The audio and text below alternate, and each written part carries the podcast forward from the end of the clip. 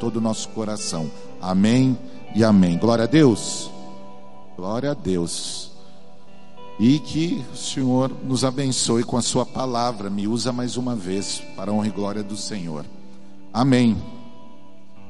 Vamos lá? João 15. João 15, de 1 a 5. Prepara aí seu caderninho para você anotar aquilo que Deus for falando ao seu coração. Porque pregação é assim: a mensagem vem e você vai pegando a linha, mas muitas vezes janelinhas começam a abrir, né? Na nossa mente, assim, e a gente percebe que o Senhor está falando conosco de várias maneiras. Tem coisas que são pontuais. Meu pastor lhe disse uma vez, eu gravei isso, melhor é um lápis pequeno do que uma memória grande. É, tanta informação que a gente recebe, nós estamos na era da informação e somos realmente bombardeados e temos que dar conta de tantas informações e tem hora que a cabeça ah, não aguenta. Há momentos que trava tudo, né? E então é sempre bom anotar. Anotado, você pode rever suas anotações. O Espírito Santo muitas vezes faz assim conosco, nos leva a, a procurarmos anotações e tal, e a gente acaba se deparando com coisas incríveis. Que Deus fala para o tempo de hoje, mas também o Senhor já nos prepara para regarmos com a nossa fé algo que nós vamos viver lá na frente. João 15, de 1 a 5, diz assim: Jesus estava dizendo, né? Jesus disse: Eu sou a videira verdadeira e meu pai é o lavrador. Todo ramo que estando em mim não dá fruto, ele corta. Todo ramo que dá fruto, ele poda, para que produza ainda mais. Vocês já foram limpos pela mensagem que eu lhes dei. Permaneçam em mim e eu permanecerei em vocês. Pois assim como um ramo não pode produzir fruto se não estiver na videira, vocês também não poderão produzir frutos a menos que permaneçam em mim. Sim, eu sou a, eu, opa, lá, lá, xaramanaia, volta. Sim, eu sou a videira, vocês são os ramos. Quem permanece em mim e eu nele produz muitos frutos, pois sem mim vocês não podem fazer coisa alguma. Jesus estava dizendo exclusivamente para os seus discípulos, para a igreja, que Ele é a videira verdadeira. Nós estamos conectados nele.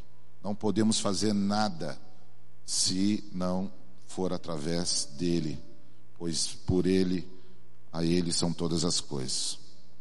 O que Jesus está dizendo aqui é que o Pai o plantou na minha e na sua vida. Jesus foi plantado pelo Pai nas nossas vidas. E passamos a ser ramos porque aceitamos nos conectar com Ele. E passamos a ser então seus ramos que nós aceitamos o convite do Evangelho e estamos conectados agora nele. Sabemos que o corpo humano, quando identifica algo estranho, ele logo procura eliminar esse algo estranho. Quando uma pessoa está com febre, essa é uma, uma indicação de que algo não está legal no corpo, não é assim?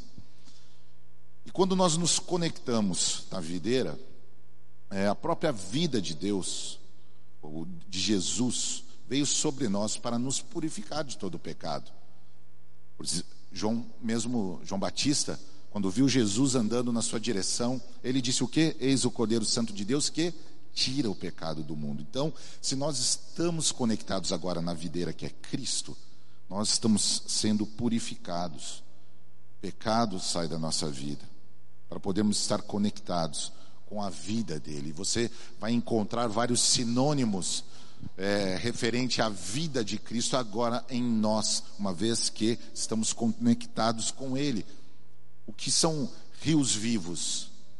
Queridos, o homem constrói, tem inteligência, sabedoria, construiu barcos, construiu coisas sabe, maravilhosas. Mas nem mesmo um barco é capaz de resistir às correntes de um rio. Quando o rio ele intensifica a sua força, nem mesmo os motores de um barco conseguem é, se sustentar, sustentar a direção ao qual estava indo, contrária. Tamanha força de um rio, um rio vivo. Vai tentar lutar contra uma tempestade em alto mar. Vai tentar é, conseguir. É, quem já andou de avião sabe, né? Ninguém quer viver turbulências, né? Talvez você já tenha passado por um momento crítico numa, numa viagem, em algum voo. Então, nem mesmo um avião, que eu sinceramente acho algo que o homem construiu que é extremamente, é muito doido. Avião é algo sensacional. Mas mesmo assim, com turbinas, com tanta tecnologia, se vier algo, é, se o tempo mudar, nem mesmo esse avião ele, ele tem o poder de impedir, de lutar contra tal força. Então, quando nós estamos conectados, essa vida é como um rio vivo. A, a Bíblia fala que é uma unção, é um poder que vem sobre a tua vida, que te capacita para toda a missão dada por Deus.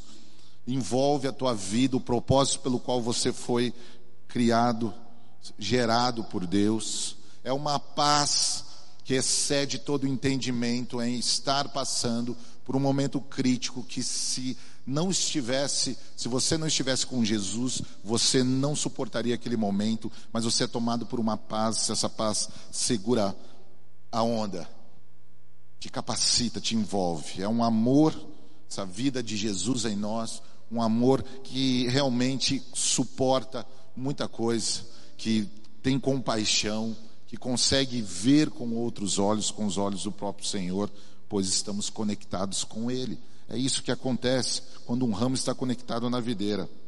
E uma vez conectados em Cristo, cujas raízes dele, dessa árvore, dessa videira, estão enraizadas lá no reino de Deus, nós agora temos dentro de nós uma seiva chamada Espírito Santo de Deus, que nos mantém vivos e nos dá forças para gerar muitos frutos bons e permanentes. Então, olha como Jesus ele explica o que é uma vida nele. Uma árvore, raízes, raízes estão conectadas com o reino de Deus. O reino está em nós agora. E é o Espírito Santo que opera toda essa movimentação do reino dos céus e na terra. E nós nos tornamos uma árvore extremamente frutífera, frutos bons, viçosos. Lembra do Salmo 1? Depois você pode ler. E o primeiro ponto que eu quero abordar aqui é o seguinte: benefícios por estar conectados em Cristo. Quais são os benefícios por eu estar conectado em Cristo Jesus? Resposta: frutos. Os frutos. Com Jesus os frutos são certos. Não há frustração. Mas hora menos hora, no tempo do Senhor, Ele manda a chuva e a chuva vai tratar a terra, o solo, que vai fazer com que aquela árvore, aquela videira, espalhe vida sobre os seus ramos e os seus ramos venham a estarem repletos de frutos.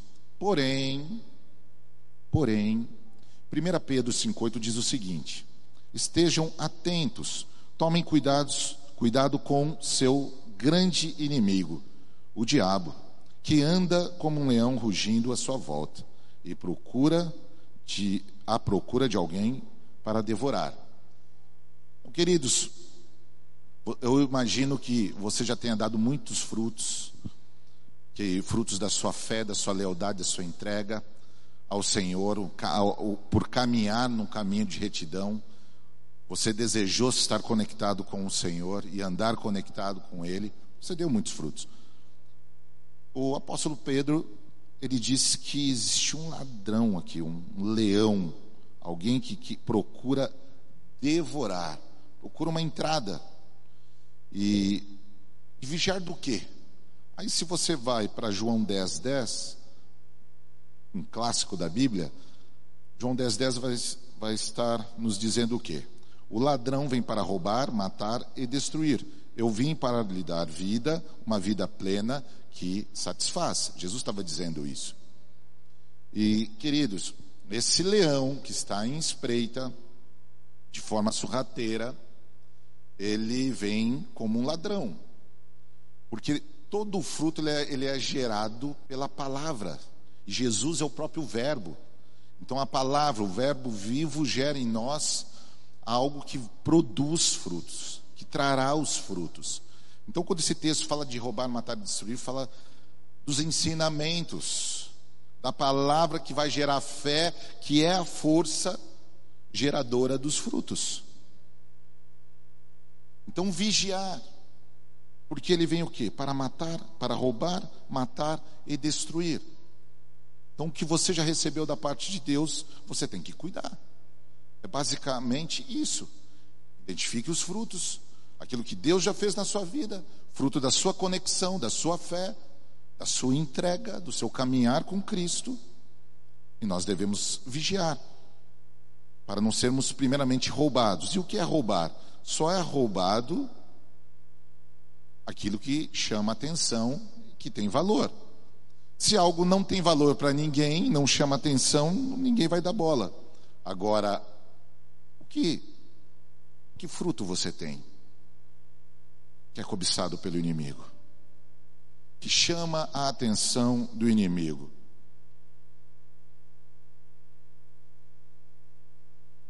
Que palavra você recebeu do Senhor? A ponto de ser uma palavra que gerou frutos.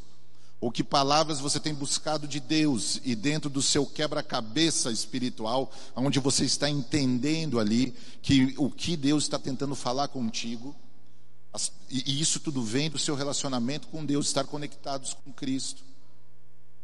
Que certamente, mais hora menos hora, vai gerar um fruto maravilhoso para abençoar não só a sua vida, mas quem estiver à sua volta. Vigia. Vigia, porque o teu fruto inspira, o teu, o teu fruto chama a atenção de outras vidas, para que elas se deparem com a grandeza do, Deus que você serve. Porque quando nós damos frutos, nós glorificamos a quem, igreja? O Pai. Então há, alguém na espreita, em volta, tentando roubar aquilo que frutificou na sua vida.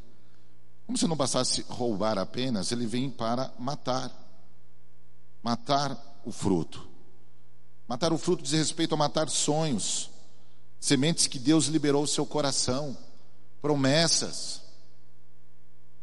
Ele vem para que isso jamais aconteça, porque sonhos e promessas é um fruto que está para amadurecer. É como aquele fruto que, que ainda não está pronto para a colheita mas que você já fica imaginando ele, ele maduro. E se você já experimentou, se você já comeu de um fruto da sua perseverança, da sua fé, do seu caminhar com Deus, você sabe que o gosto disso é muito bom. Então ele vem para matar, matar sonhos, matar sementes, palavras, profecias, promessas. E olha que interessante, queridos uma forma de disso acontecer, desse leão, falso leão, desse ladrão agir. Nós sabemos que toda semente, para ela poder germinar, primeiramente ela cai no solo e ela tem que morrer. Por isso que Jesus veio como uma semente, ele morreu naquela cruz e deu muitos frutos. Toda semente, ela precisa morrer. E qual é, como é a forma? Qual é a forma, pastor, então, do inimigo matar? O que isso quer dizer com isso? Existem coisas que não germinam na nossa vida, porque Satanás, esse falso leão, esse inimigo, fica me induzindo e te induzindo para que não morra dentro de nós. Exemplo. Exemplo. Amargura. Você não vai colher um fruto, porque ele não vai germinar, porque ainda há amargura, ainda há falta de perdão, ainda há inveja, ainda há intriga, ainda há fofoca, ainda há maldade. Ainda há muita carne nisso tudo. Carne fala mais alto. Então, você deixa de que frutos, sabe, você começa a andar com Cristo, tá legal, aí de repente ele fala assim: "Filhão, vamos acertar isso aqui?" Você já vai vendo o, o fruto se formando, ou os frutos se formando. Mas eles não amadurecem. E daqui a pouco eles caem do pé, sem chegar na sua maturidade. Por quê? Porque algumas coisas precisam morrer. E é dessa forma com que ele mata as coisas dentro de você. Também fala sobre destruir. Veio para roubar, para matar e para destruir. Destruir o quê? Os sonhos, os frutos que já nasceram. Não foi assim com Moisés? Hoje eu estava mostrando na casa de um casal abençoado e, e ele me mostrou uma foto no começo da conversão dele, ele ainda molequinho. Mostrou a foto da irmã. Então eu vi algumas fotos ali, eu falei, Fred, você me deu o toque para a pregação dessa noite. E ali, no almoço, o Espírito Santo já começou a trabalhar comigo. Hoje, se você pegar uma foto tua lá de trás, você vai ver uma criança, um adolescente. Você tinha noção no que você ia se transformar?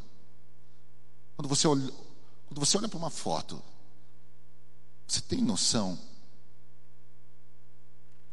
Você já pensou o Billy Graham? Já é falecido. Morreu com seus 90 e pouquinhos ali, 92, 94, assim, bem tiozinho. Será que quando ele completou 89 anos, se ele olhasse uma foto dele, adolescente, menino, ele teria noção do que Deus ia fazer através da vida dele? Então, queridos, Satanás ele vai destruir. Porque é mais fácil impedir quando você é pequeno do que quando você é grande. Mas infelizmente muitas pessoas, quando se tornam grande, acabam cedendo à vaidade, são destruídos. Mas normalmente é assim, não foi assim com Jesus, não foi assim com Moisés, não foi assim com José, não foi assim com Davi, ninguém acreditou. Não é assim com a igreja, ele vem para destruir uma igreja ainda na sua formação, porque ele não aguenta ver os frutos já formados, pessoas que se arrependeram de verdade, pessoas que estão agora confessando o seu pecado, pessoas que estão sendo apaziguadores, pessoas que estão chegando naquele primeiro amor, que não tem vergonha do Evangelho de Cristo. Satanás vem para destruir o fruto que ainda saiu e ainda é pequeno. Pegue uma foto hoje sua. Olhe para ela, sua adolescência. Veja o que o Senhor já fez na sua vida. Olha que coisa linda. Por isso que o inimigo te odeia tanto, tanto. Segundo ponto, vigiar constantemente aquilo que é de valor. Esse é o segundo ponto o que há de valor dentro de você. Vigia a tua santidade, a tua consagração ao Senhor. Não dá espaço para a carne. Quantas pessoas sendo destruídas nesse tempo de pandemia, não está conectado, muitas vezes não está nem assistindo um culto, não está falando mais de assuntos da palavra de Deus, não está se envolvendo, não tem participado, tem tantas ferramentas. Amados, nós como igreja a gente tem se desdobrado aqui para poder fornecer uma ferramenta de bênção na sua vida. E muitas pessoas não estão vigiando correta, constantemente. Aquilo que tem de valor, cara, o que tem de maior valor em você é a tua alma. Que adianta o homem ganhar o mundo inteiro e perder a sua alma. Tem mais de mais precioso na sua vida é o fato de você estar conectado na videira, pois a videira deu a vida dela por você para que você pudesse estar conectado, para que você pudesse ter a sua mente renovada. Como anda a sua mente? Você anda olhando mais, dando lado para a desgraça ou, ou, ou, ou, tem andado com os olhos da, da fé? Você tem se esfriado nesse período de pandemia na fé e a sua mente tem sido dominada por pensamentos pornográficos, impuros, profanos, a maldade tem tomado seu coração ou você ainda tem mantido seu coração blindado? Você está na 100% conectado com a videira, mesmo nesse tempo? Amados, não importa o tempo que a gente vive, não importa o que vem acontecer, os frutos glorificam ao Pai. Você está conectado numa videira. Você tem a vida de Deus e essa vida é poderosa. Não há nada que possa te destruir. Vai se levantar o inimigo sempre. Ele quer abortar tudo que Deus tem para você viver, é óbvio, não vai deixar barato. Mas você precisa se posicionar dizendo: Eu estou conectado com a videira. Eu decidi viver com a videira. E quem já pisou no Santo dos Santos, quem já se conectou um dia com a videira, em outro lugar não sabe viver. Não sabe viver. O que Deus tem te dado como um fruto de valor. Às vezes é a pregação. Você parou de estudar a palavra. Ah, mas eu ainda não sou um pastor, mas talvez tenha promessa. Talvez o fruto ainda não brotou, mas Deus já falou contigo. Você parou de estudar. Talvez é ser um levita, um adorador através de instrumentos ou voz, e você parou. Você, você não está. Agora que deveria ser um tempo que você tem tempo de se dedicar, você não está fazendo. Casamento. A gente escuta algumas histórias assim, não aqui, graças a Deus, mas eu fico triste porque são vidas eu escutei que aumentou o número de. Como que fala? Briga no lar. E a mulher sofre com isso. Tipo os valentões, né? Os, os, os valentões de, de casa, né? Aumentou a agressão é, em casa por causa dessa pandemia. Então, como é que está o teu casamento? O fato de vocês se verem, mas se vocês não conseguem conviver com o seu cônjuge, a Bíblia diz assim: aquele que não, não cuida dos seus é pior do que o incrédulo. Se você está conectado com a videira e você não consegue levar uma vida em paz, uma vida que a vida de, que Jesus liberou, a videira liberou sobre o ramo, casamento, família é o maior bem se irritando com, com os filhos, porque está convivendo ali com os filhos. É assim que nós vamos tratar, é assim que a gente está vigiando o fruto que Deus já nos deu. Aí você olha lá para trás, quantas vezes, pega a foto lá, volta no tempo. E lembra as vezes que você orava pedindo uma família para Deus, que você se sentiu sozinho, sozinha. E talvez você orava, orava pensando em ter uma família, ter filhos, e agora, porque eles são cheios de energias, porque eles são um atrapalho, é assim? É assim, igreja? Ah, porque agora não posso fazer nada, porque é esse tempo, onde está a compaixão, onde está o servir ao próximo? Nós não podemos deixar esse momento engolir que nós fomos chamados para fazer. Isso não, não muda, não altera. Nós vamos aprendendo, tendo, tendo sabedoria para lidar com cada caso. É esse momento que nós vamos pedir e exercer a sabedoria que Deus nos deu. Terceiro ponto. Esse texto diz que tem dois tipos de ramo. Preserve o fruto, vigia aquilo que Deus colocou, o que é de valor. Talvez você não esteja percebendo, essa pandemia te deu um sono, veio como um véu. Eu profetizo em nome de Jesus e declaro agora que seja retirado todo encantamento sobre a tua mente, sobre a tua vida, para que você veja os frutos que Deus já te deu. Vigie e cuida deles em nome de Jesus. Esse texto está falando de dois tipos de ramo: um que Deus corta e um que Deus poda. E, e aqui muitas vezes é uma linha fina. O que, é, o que é um ramo que Deus corta? É aquele ramo que não permite a vida de Cristo penetrar nele. Ele está conectado, a seiva está vindo, a vida de Deus, princípios e valores, aquilo que é santo e puro, o reino de Deus está vindo, só que aquele ramo se fechou. É um coração duro. É alguém que aceitou Jesus, Alguém que ama Jesus, mas não permite a palavra de Deus entrar e gerar transformação. Nós não falamos que a seiva é o Espírito Santo, ilustramos aqui. O que Davi falou, Espírito, Espírito Santo, sonda, vê se tem algum caminho mal em mim. O Espírito de Deus pudesse sondar a vida dele. Então, qual é o ramo que será cortado? Aquele que não permite a vida de Cristo. Fruto vem da palavra no original carpos, significa fruto das vinhas. Quem deu seu sangue como vinho, né? Jesus. Fruto das vinhas, colheita, fruto do ventre, da força geratriz de alguém. Força geratriz de alguém. Cara, quem que se esforçou deu com toda a sua força para que nós estivéssemos conectados nele? Jesus, cara. A morte dele, a semente que morreu e vingou, foi um esforço sobrenatural, sobre-humano, que ele teve que fazer naquela cruz. Ele foi massacrado antes de chegar na cruz. Eu mudei a minha forma de falar. Crucificado foram aqueles dois ladrões. Jesus foi executado. Ele já chegou num nível que nenhuma outra pessoa suportaria. Então ele venceu, ele foi além.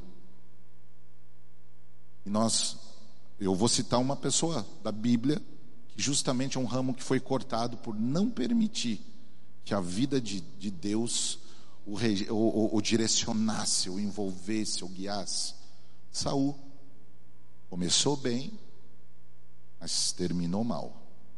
Chegou num momento da vida dele que ele falou: agora eu não quero mais ser guiado por Deus. E quem é o ramo que Deus poda?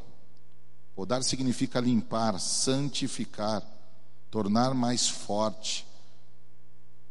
Porque quando você poda aquele galho, ele, aquele ramo, ele vai ficando mais forte para sustentar cada vez mais frutos.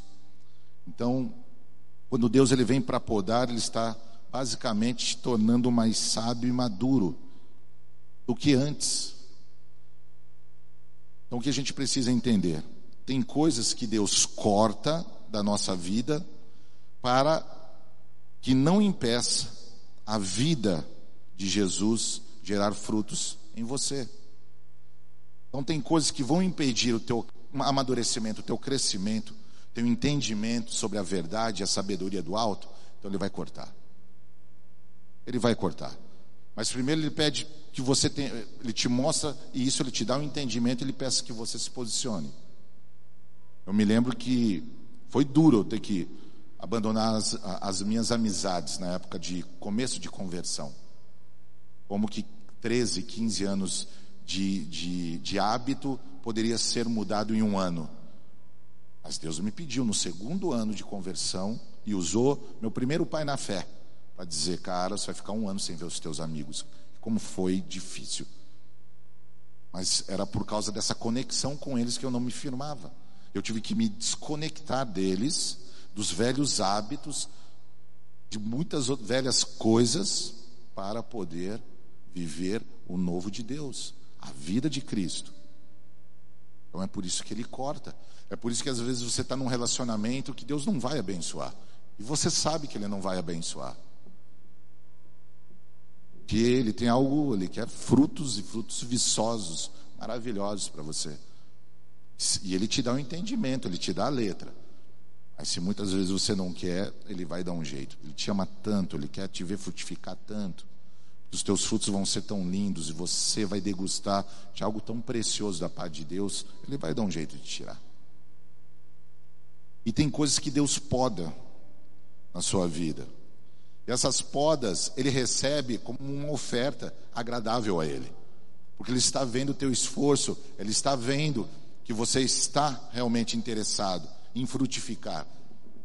Muitas vezes a gente fica chateado, a gente acha que está em pecado, Satanás é, é, é, é o pai da mentira. E não é um corte, é uma poda. Ele já podou e pegou para ele, recebeu aquilo como uma oferta linda, maravilhosa da, da, da sua vida. Mas ele poda para que você possa gerar ainda mais frutos. Uma vez nós procuramos um lugar novo e tudo estava se encaixando e perfeito demais com a nossa história, com tudo aquilo que Deus estava fazendo. E não saiu do jeito que a gente queria. A gente queria muito estar naquele lugar. E eu fiquei muito chateado. Eu falei, cara, é corte ou é poda? É corte ou é poda? Eu creio que o fato de Deus estar provando o nosso coração naquele momento, eu entendi que aquilo era uma, era uma poda, era uma oferta para Ele. Que realmente, Pai, recebe isso, que com certeza algo melhor virá. Abel deu o melhor. Jesus foi o melhor. Jesus poderia estar vivendo com a gente até hoje, mas ele preferiu falar: Não, eu não vou andar com vocês, eu vou e o Pai enviará o Espírito Santo, o Consolador. Esse cara é legal, vocês vão gostar dele. E eu vou ficar lá em cima intercedendo por vocês, torcendo pela minha igreja. Ou seja, ganhamos com isso. Temos o Deus Espírito Santo habitando dentro de nós, gerando esses frutos maravilhosos dentro de nós, e nós temos o nosso Salvador, que é Rei eterno, Rei de, digno de todo louvor e toda honra e toda glória, assentado à direita de Deus Pai. Eu fico pensando na vida de um cara chamado Estevão, o primeiro diácono da igreja. Esse é o referencial de diácono. Por pregar a palavra de Deus, por ser um homem cheio dos frutos, era algo tão louco, ele tinha que pregar, ele não conseguia ficar calado, que ele foi morto por causa disso. Ele foi apedrejado até a morte, por blasfemar, segundo a tradição, blasfemar e falar o nome de Deus em vão. E o mais louco é que, no momento que ele estava morrendo, e isso eu vou perguntar no céu, se ele sentia dor enquanto ele morria. Eu já tomei pedrada, já dei pedrada quando era mais, né? Era um adolescente meio enérgico. Já levei pedrada, dói, né? Agora imagina você morrer pela prática do, do apedrejamento. Olha que louco, a Bíblia diz que quando ele estava nesse momento, por pregar a palavra de Deus, os céus se abriram, Deus permitiu que ele tivesse a visão do que estava acontecendo no reino espiritual, e a Bíblia diz que ele olhou, ele viu um trono, e aquele que outrora estava sentado no trono agora estava de pé, o recebendo. Que adoração é essa? Onde o Rei da Glória sai do seu trono, se levanta para receber uma vida como essa. Sensacional, né? Fecha parênteses. Talvez você esteja passando exatamente por isso. Corte ou poda, corte ou poda. O que está acontecendo na minha vida nesse momento? É uma poda ou é, uma, é um corte da parte de Deus? O que as podas provocam na nossa vida? Em primeiro lugar, a nossa lealdade e confiança ao Senhor. As podas confundem o poder do inimigo. Porque ele acha, ah, agora já era. Quando ele pensou que Jesus foi, hum, foi cortado, morto, já está uma festa nos céus. Mas Jesus ressuscitou ao terceiro dia. Antes ele ressuscitar, ele desceu lá no inferno e acabou com a festinha particular das trevas. Ele não foi cortado, foi podado, para que pudesse dar muitos frutos. Então a poda vem para confundir o inimigo. As podas matam a nossa carne nosso desejo carnal. As podas mantêm um coração humilde. As podas nos livram, livram o coração da soberba. E as podas geram uma estrutura mais forte dentro de nós. Diga para quem está assistindo aí do seu lado: a poda é de Deus, irmão. Agora diga para o outro que está aí com você: não fica brabinho quando Deus podar algo na sua vida. Quarto ponto Dependência total gera colheita farta. Então a poda é dependência, você saber que eu dependo de Deus e que há uma colheita ainda maior me esperando. E queridos, dependência é igual a obediência. Se você confia, se você depende, você obedece. Meus filhos têm uma dependência exclusiva minha, da mãe deles. Então por isso eles não, eles nos obedecem. E quando eles não nos obedecem, te dá um jeitinho de fazer algo para que eles realmente concordem e obedeçam. Por quê? Porque nós queremos que a vida deles sejam extremamente abençoadas. Quando Deus ele, ele poda, quando essa poda é, é, é na verdade a preparação de uma estrutura muito mais forte, qual é o objetivo de Deus? Deus ele tem muitas responsabilidades para confiar para nós. A quem muito é dado, muito será cobrado. Então essas podas, elas te trazem uma estrutura adequada para suportar toda a responsabilidade que Deus ele tem, porque Deus ele já ele já escreveu a tua história. Então ele sabe onde ele vai te levar. A sua vida vai ser conduzida por essa seiva chamada Espírito Santo, que vai te guiar em todo o caminho da verdade. Vai te consolar quando precisar, vai se alegrar com você quando você estiver super alegre. É ele que traz a paz de Cristo, e isso é muito louco. Isso é muito doido quando a gente entende isso. Eu não quero me desconectar dessa videira. Quero estar recebendo isso. Pegar a vida de Davi para ilustrar. Davi ele começou cuidando das ovelhas do pai terreno dele. Ele terminou cuidando das ovelhas do pai eterno dele. Mas Davi teve que ser formado, a estrutura para receber as grandes responsabilidades que ele um dia teria nas suas mãos, para dar os frutos, para glorificar o nome do Pai, primeiramente ele teve que ser trabalhado. Davi queria ser guerreiro e Deus podava ele. Você não vai ser guerreiro, não, você vai cuidar de ovelhas. Davi era louco para ir para a guerra. Mal ele saberia, sabia que um dia ele iria de fato. Mas primeiro começou lá, como ovelha, como é, pastor de ovelha, ovelha dos, as ovelhas do pai dele. Ele foi aprovado, ele lutou com urso, com leão, ele cuidou, se fosse dele. E uma vez aprovado, ele a estrutura foi gerada, foi, foi moldada pelas mãos de Deus dentro daquele menino, ao ponto de mais tarde ele ser ungido por Deus, rei de uma nação. E aquilo não subiu a cabeça dele, os, a condecoração, o título não subiu sobre a cabeça dele, ele soube lidar com aquele momento, mesmo ele matando Golias, destruindo a, a, toda a força do inimigo, mesmo ali tendo pessoas falando: ah, Davi, Sa, Saul matou tantos, Davi matou muito mais, mesmo com a festa de outras pessoas, mesmo todo mundo enchendo a moral dele, aquilo não subiu a cabeça dele. Aquilo soou mal no coração de Saul. Quem conhece a história sabe. Saul teve inveja de Davi, mas Davi não antecipou nada. Davi dependia exclusivamente de Deus, pois ele sabia que uma colheita farta o esperava.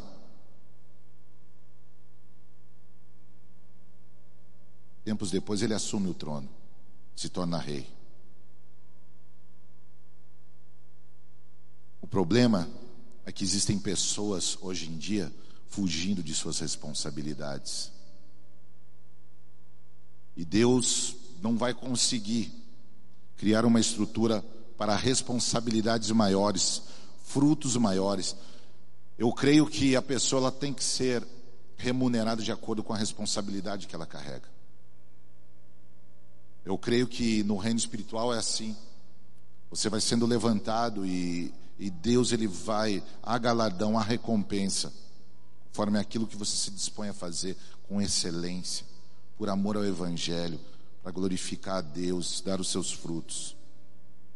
E quando as pessoas, e eu percebo muita gente fugindo de suas responsabilidades, depois elas não vão entender, acabam não entendendo por que elas não dão frutos, por que os frutos não vêm. Ou quando, ou quando vem um fruto ou outro, eu, eu já vi algumas matérias, alguma vez eu lembro de uma matéria que a colheita do milho não foi muito bem e o milho saiu todo feinho, todo assim, ah, anormal. Eu não lembro porquê, eu quando estava preparando essa mensagem, conversando com o Espírito Santo, é essa imagem que, que me veio. Um fruto que era para ser um milho bonito e tal, era, cara, bizarro. E eu te pergunto, como que Deus ele pode cumprir uma promessa na sua vida ou na vida de alguém que não faz aquilo que ele pede? Se dependência é obedecer. Se dizer que confia é obedecer. É estar debaixo de uma mesma aliança, uma mesma concordância. Por esse motivo, não vai haver a colheita farta. Quantas pessoas deixam de ter uma colheita farta quando recebem pequenos privilégios? Cara, Davi quase colocou em risco toda a vida dele, toda a história dele com Deus. Porque um dia ele não foi para a guerra. Ele deixou um privilégio de ser rei, mandar em tudo. Ah, agora eu mando, eu sou rei, eu mando em tudo. Então, hoje eu não vou para a guerra. Esse privilégio que ele adquiriu quase botou em risco toda a colheita, toda a história. Você sabe, ele não foi para a guerra, ele acordou, ficou no palácio, viu Betseba, ele resolveu ter aquela mulher que era casada, mandou matar o marido dela e você sabe a história. O que desencadeou por causa de um privilégio. Pessoas têm um pouco de privilégio e começam a se desconectar da videira. E cuidado, meu irmão, minha irmã, é para mim e para você essa palavra. Os privilégios podem trazer algo muito maléfico sobre as nossas vidas, sobre a tua vida, sobre a minha vida. Provérbios 25, 28 diz assim: Quem não tem domínio próprio é como uma cidade sem muros. Lembra lá atrás? Ele veio para roubar, matar e destruir. Um muro, qual é a finalidade? Proteção. Terminar é, algo geográfico, mas principalmente né, a proteção. Agora, se você não tem domínio próprio, você é como uma cidade sem muros. Você vai ser roubado, vai ser morto, vai ser destruído. Com mais facilidade. Por quê? Você não vigiou, você não vigia. E quem cede a privilégios nunca vai suportar oposições. O não vai ser um problema para você. Quando alguém que Deus colocou sobre a sua vida para contribuir com a sua vida, te cuidando, te liderando, quando você recebe um não, isso vai ser um problema para você. Agora o privilégio é forte dentro do teu coração. Quem cede a privilégios nunca suportará oposições. Satanás, a Bíblia diz que ele era Lúcifer, referência de beleza nos céus. Fico imaginando que Deus começou a podar ele, falar alguns nãos. E o privilégio que ele tinha de ser responsável pela adoração no céu foi o seu próprio mal porque ele começou a, a, a, a solicitar adoração para ele. Esse cara foi cortado, ele caiu como um raio dos céus. Adão e Eva, eles tinham o privilégio de serem os queridinhos de Deus, a obra-prima do jardim. Eles tinham autoridade sobre todas as coisas. Eles quiseram pensar como Deus, ser sábios como Deus, claro, induzido, porque não vigiaram. Uma das coisas que Deus falou para Adão, além de multiplicar mais tarde, mas uma coisa que ele falou era: trabalhe no jardim e cuide do jardim, vigie. Ele não vigiou, ele não cuidou. Eles, e aquela, eles eram a, a, a flor mais bonita daquele jardim, eles foram cortados daquele jardim transportados. Falar de Saul, que a gente já disse. Então, ou seja, amados, a colheita é grande, são grandes os frutos, mas a gente precisa obedecer, depender exclusivamente de Deus. Quinto ponto. Quando eu suporto as podas, vidas são abençoadas. Quando eu suporto as podas de Deus, eu entendo que são para o meu bem, outras pessoas começam a serem abençoadas na vida dela. Davi não estava carregando a arca, e ali foi um momento de poda na vida dele. Deus não cortou ele, porque depois ele pegou a arca e levou para onde ele queria, de fato. Mas naquele momento houve ali algo que feriu o coração de Davi. A pessoa morreu ali. Você conhece a história. Porém, porque Davi se humilhou diante de Deus e entendeu que era uma poda, ele não murmurou. Essa arca foi cair aonde? Lá na casa de Obed-Edom. Essa família foi extremamente abençoada. Depois, Davi entendeu a poda, entendeu o que deveria fazer, cresceu, amadureceu, se tornou sábio diante daquela situação. Então ele fez exatamente aquilo que Deus queria que fosse feito. Ele pegou a arca e transportou e deu uma maior festa. Pensa numa festa de arromba.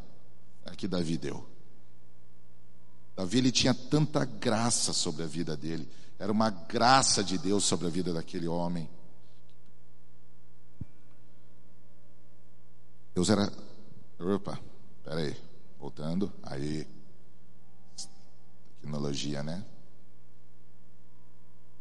Davi ele tinha tanta graça sobre a vida dele que ele permitiu Deus construir uma estrutura dentro dele para poder lidar com tamanhas responsabilidades.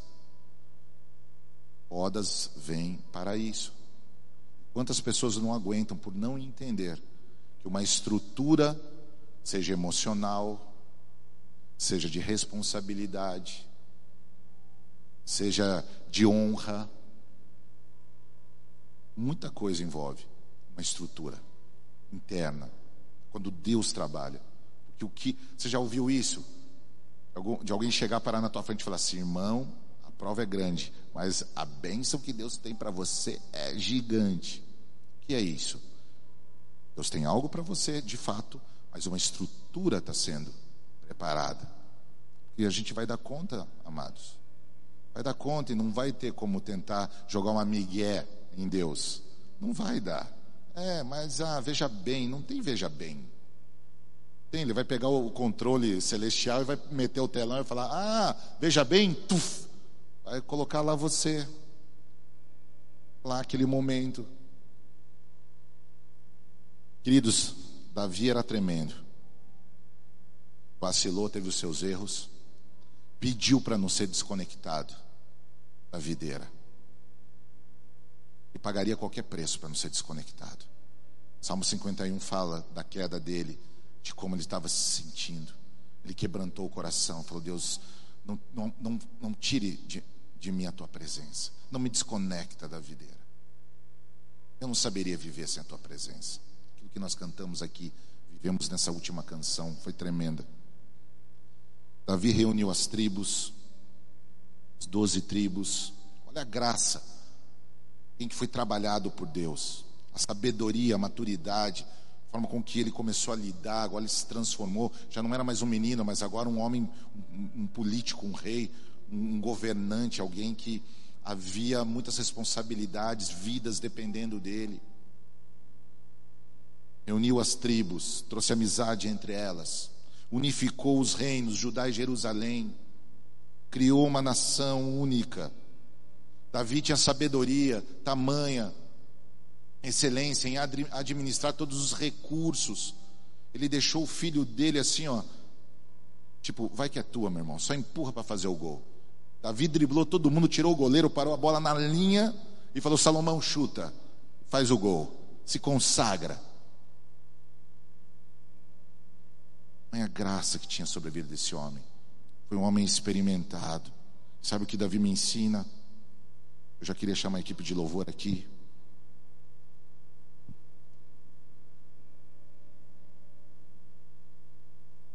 Deus, Ele vai te fazer amadurecer de tal forma, seus inimigos verão que Ele é real na sua vida, que Ele é presente, verdadeiramente presente na sua vida. Deus, Ele quer usar a sua vida para levantar muitas outras vidas.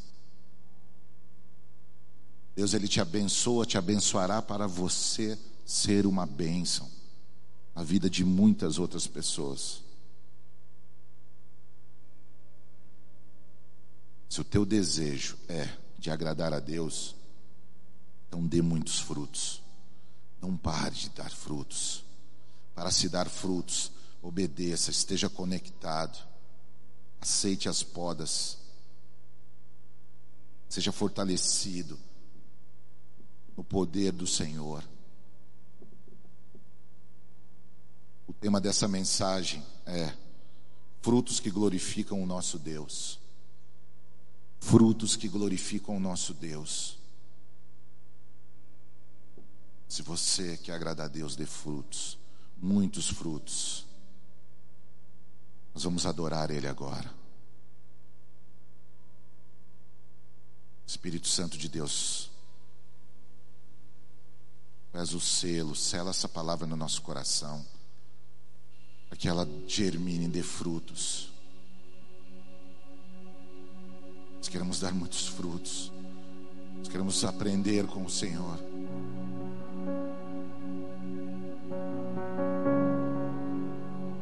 Feche seus olhos. Deixa o amor dele te tocar onde você está aí agora. Deixa o amor dele te envolver. Deixa o amor dele te envolver. Ele morreu naquela cruz para te conectar nele.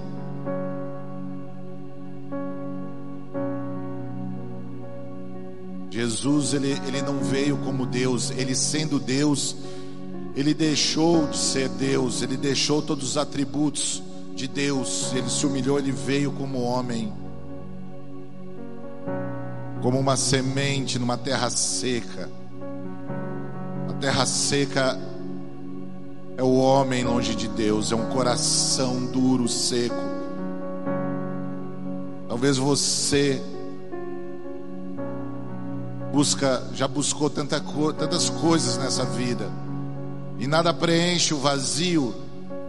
Passa um tempo, esse vazio há um eco, há um grito que ecoa dentro do, da sua alma, do seu ser. Vazio. Hoje você tem a oportunidade de ter o seu vazio preenchido por vida, rios de águas vivas, unção, paz.